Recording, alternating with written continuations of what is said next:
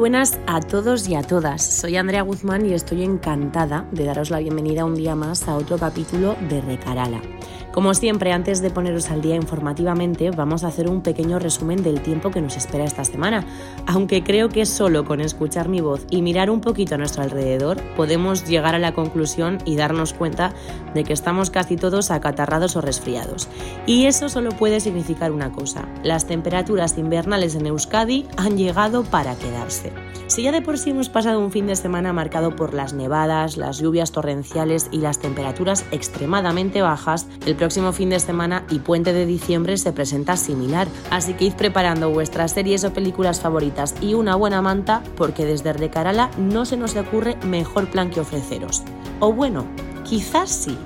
Y es que, como ya sabéis, desde que comenzó nuestro proyecto, nos encanta apostar por la cultura. Y oye, el plan de Pelimanta está genial, pero ¿qué tal si os ofrecemos una exposición de arte en el Centro Municipal de Recalde? No es la primera vez que os hablamos del proyecto Expo Distrito, un proyecto que desde el 1 de septiembre hasta el 7 de enero apuesta por las exposiciones de arte en distintos barrios de Bilbao. En este caso, desde el 22 de noviembre hasta el 10 de diciembre, en el Centro Municipal de Recalde se podrá disfrutar de la exposición de pinturas de José Vicente Sobradillo.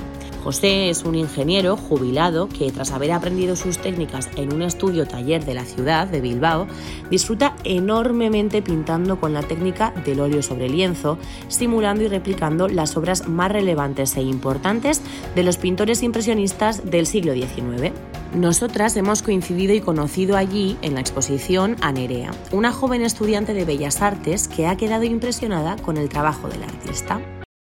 Yo estoy estudiando Bellas Artes y Expo Distrito me parece un proyecto muy interesante para conocer diferentes tipos de artistas menos reconocidos, pero que tienen el mismo mérito que cualquier famoso. A mí personalmente el trabajo de José me ha impresionado y además me ilusiona mucho conocer a lo que dedica su tiempo libre alguien ya mayor que en este caso sea el arte, me da mucha esperanza como, como estudiante.